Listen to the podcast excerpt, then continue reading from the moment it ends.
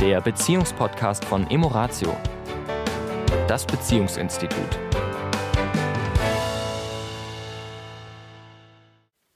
Herzlich willkommen in dieser Woche wieder. Hier ist die Tanja und der Sami von Emoratio. Hallo. Hallo. Ja, wir machen weiter mit dem spannenden Thema der Polyamorie, was wir natürlich überhaupt nicht auch nur im Ansatz in wahrscheinlich zehn Podcasts von allen Facetten betrachten könnten. Ja.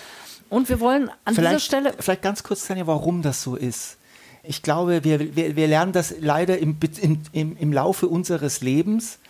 Und es braucht jeder wirklich ein Leben, um über Sexualität äh, wenn er sich damit überhaupt beschäftigen möchte. Und ich rede jetzt hier nicht von dem üblichen rein raus und ich nehme jetzt die Wörter nicht, die wir sonst immer in den Mund nehmen, sondern ich spreche von einer Sexualität, die zwei Menschen wirklich miteinander verbindet. Also die eine sehr schöne Sexualität. Das werden wir in diesem Podcast nicht komplett bearbeiten können, weil das Thema tatsächlich zu groß ist.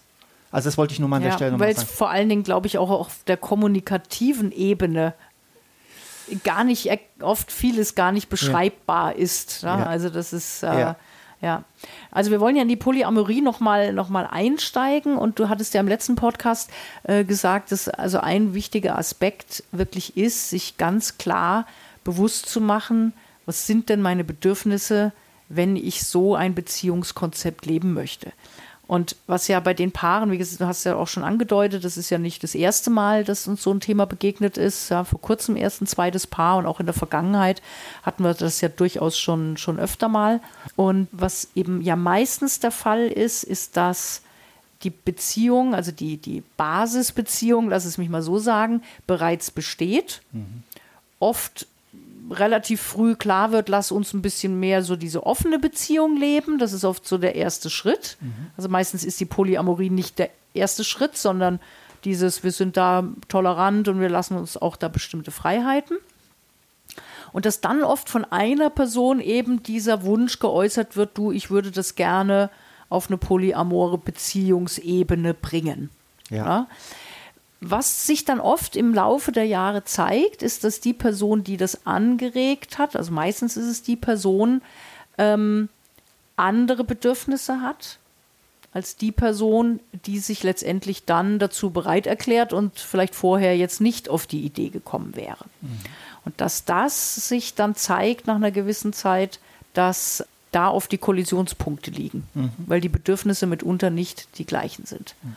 Also wenn ich mal ein Beispiel nehme, derjenige, der das anregt, ist vielleicht eben ein Punkt eben eine größeres Spektrum an sexuellen Erfahrungen, aber auch mit einer, ich sage es jetzt mal ein bisschen pathetisch, einer anderen Seele, einer anderen Persönlichkeit in einen Austausch zu kommen, durch diese, sage ich mal, Auseinandersetzung auch über sich natürlich noch mehr zu lernen, sich da intensiver noch weiterzuentwickeln. Ja, wenn man sich einfach mit zwei Menschen dann intensiver ja. auseinandersetzen muss. Und ich meine, dabei lernen wir ja auch. Sehr ja? viel lernen wir über ja. uns. Ja. Es ist tatsächlich ein, wir sagen ja immer, wir sagen ja selbst immer in unserem Podcast, Paarbeziehung ist, wenn man sich darauf einlässt, ein Turbo des, der Selbsterkenntnis. Ja, und der und, Weiterentwicklung und der Evolution. Und der Evolution. Und wenn das dann zwei sind, ist das intensiver noch. Sehr noch, noch ja, intensiver. Kann ein Beschleuniger kann, sein. muss nicht, kann. Ja, genau. Wenn man eben das auch unter dieser Konstellation macht, wenn es eben nicht nur rein, oh super, ja, einer wird schon immer Lust haben. Ja. so nach dem Motto, ne, wenn es jetzt ja. nur auf die Sexualität bezogen wäre. Jetzt kann es aber sein, dass die zweite Person in diesem, also der Basisbeziehung, so will ich es mal sagen, vielleicht sagt, hm, habe ich jetzt zwar nicht ganz so das Bedürfnis, aber vielleicht, ja, habe ich das Bedürfnis nach Sicherheit. Vielleicht ist mir wichtig, dass ich den Partner, den ich liebe, nicht verliere. Vielleicht ist es auch so dieses ähm, Geborgenheit. Ich, Geborgenheit. Äh, vielleicht ist es auch dieses, ich möchte nicht als Spießer äh, wahrgenommen werden. Ähm, also was immer da die Bedürfnisse sind, sie können sehr anders, sie können anders sein als die der mhm. Person, die das anregt. Weil die Person, die das anregt, hat unter Umständen schon den zweiten Partner, die zweite Partnerin im Blick. Mhm. Vielleicht jemanden kennengelernt, vielleicht gemerkt, oh, das ist mehr als nur die Sexualität. Ich mhm. möchte mit dieser Person auch in eine tiefere Beziehung gehen und holt diese dritte Person in die Beziehung rein. Möchte aber vielleicht nicht die eine Person verlieren, wo ich merke, wow, äh, da, da, da habe ich Sachen kennengelernt, die ich vielleicht vorher noch nie kennengelernt habe. Also äh, oft ist es ja so, man, man, ich, böse könnte ich sagen, das ist Rosinenpickerei. Böse. Ist es aber nicht. Aber es ist muss schon, nicht. Muss nicht. Es kann sein, muss es mhm. aber nicht. Mhm. Es ist, hat aber schon auch sowas mit, ich möchte nichts verpassen, ich möchte nichts verlieren. Also ich möchte auf der einen Seite das nicht nicht verlieren, ich möchte das aber haben. Also ähm, wäre ja die kluge Entscheidung, beides zu behalten. Mhm. Und das geht auch manchmal. Das darf man ehrlich zu sich sagen. Das kann vielleicht kann gehen. Manchmal kann das gehen. Es darf aber jedem, wie gesagt. Ja, mhm. weil jetzt, ne, nehmen wir mal jetzt ja. dieses Dreieckskonglomerat, ist es ja so, dass jetzt, mm, nehmen wir mal den Fall, ich wäre jetzt diejenige, die das angeregt hätte, mhm. ja, und da käme jetzt ein zweiter Mann dazu, mhm. ja. Dann, wenn man es mal rein mathematisch sehen würde, ich hätte eine Verdopplung mhm. und du hättest eine Halbierung. Mhm. So, wenn wir rein mal eine Milchmädchenrechnung draus machen. Außer ich habe zu diesem Mann, das ist ein toller Typ und das wäre, ich hätte die gleichen Interessen wie er und wir würden uns super verstehen. Und, äh, Oder auch, mh, mh. du wärst jetzt jemand, der sagt, boah, so viel Beziehung, also ich bin auch jemand, der gern auch mal sein Ding macht. Ja. Und wir müssen jetzt nicht 365 Tage im Jahr 7, 12 aufeinander hängen. Mir ist das ganz recht, wenn ich das Gefühl habe, du hast da jemanden, wo du auch so deine Beziehungsenergie hintun kannst und ich bin auch mal ein Stück weit außen vor. Ja. So, ne? Dann ja. empfinde ich quasi diese Halbierung meiner Zeit, wenn du mal so, oder, oder meine mhm. Aufmerksamkeit nicht als, als Defizit, sondern juppie, ich habe ein bisschen mehr Freiheit. Ja. So. Wenn du jetzt aber sagen würdest, nee, Moment mal, also irgendwie weiß ich nicht, da muss ich jetzt vielleicht zu viel abgeben. Mhm. Oder das macht mich unsicher, weil ich nicht weiß, ja, wie intim sind die? Bin ich da vielleicht auch mal Thema?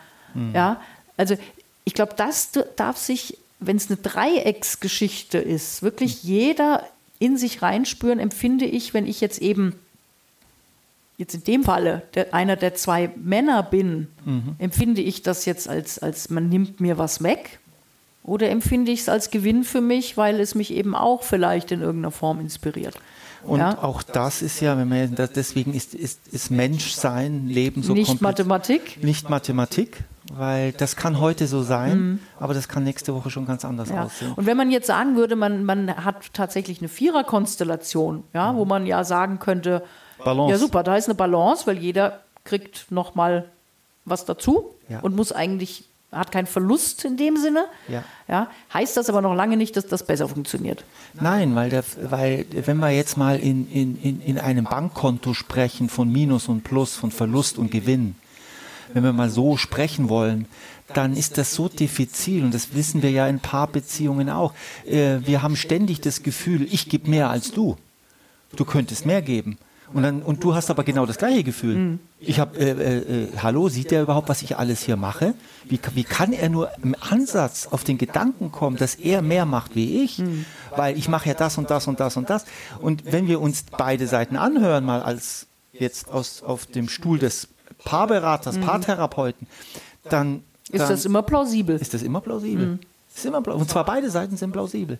Weil das ist so komplex, wer was, wann, wie, mit welcher Energie und mit welcher Aufmerksamkeit tut, dass es nicht in, in mathematische Formeln eingießbar ist. Mhm, weil wir auch eine ganz andere Bewertungsform haben. Ne? Wie wertig ist jetzt dieses oder jenes, jenes Verhalten oder was der andere da einbringt.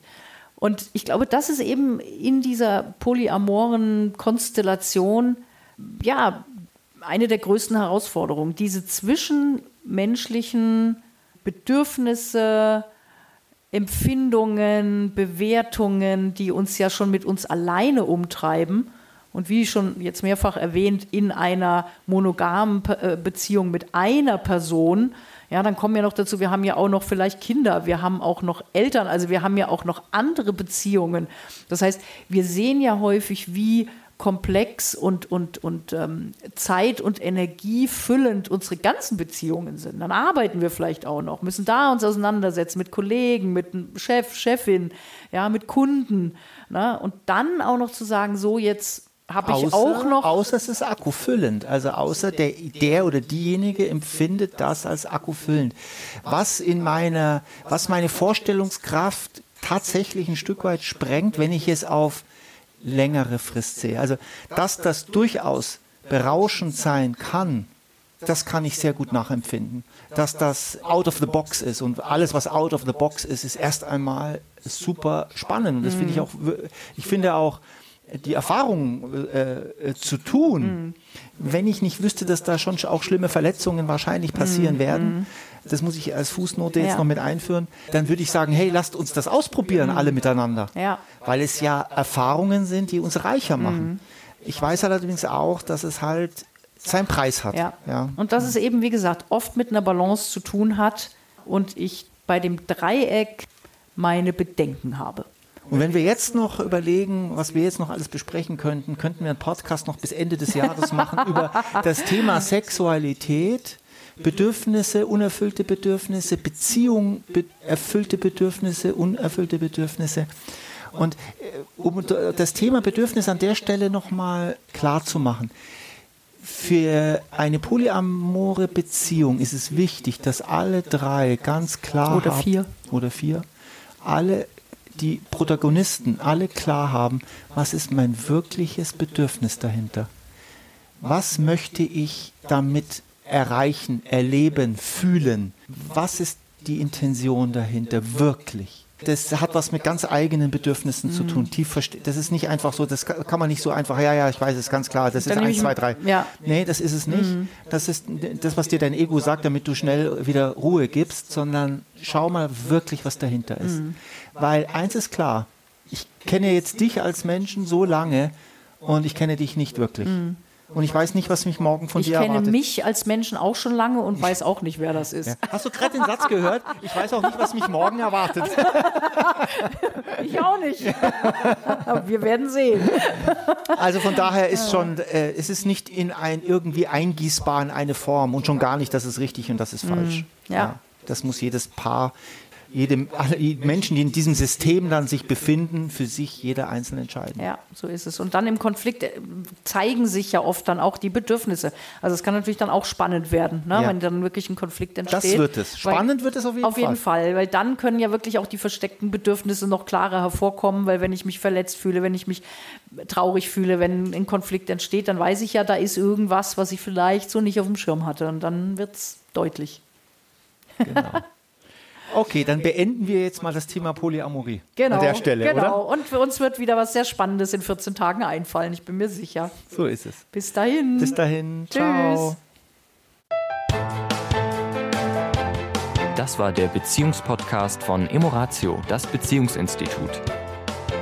Weitere Informationen zu unseren Seminaren und Paarberatungen finden Sie im Internet unter www.emoratio.de.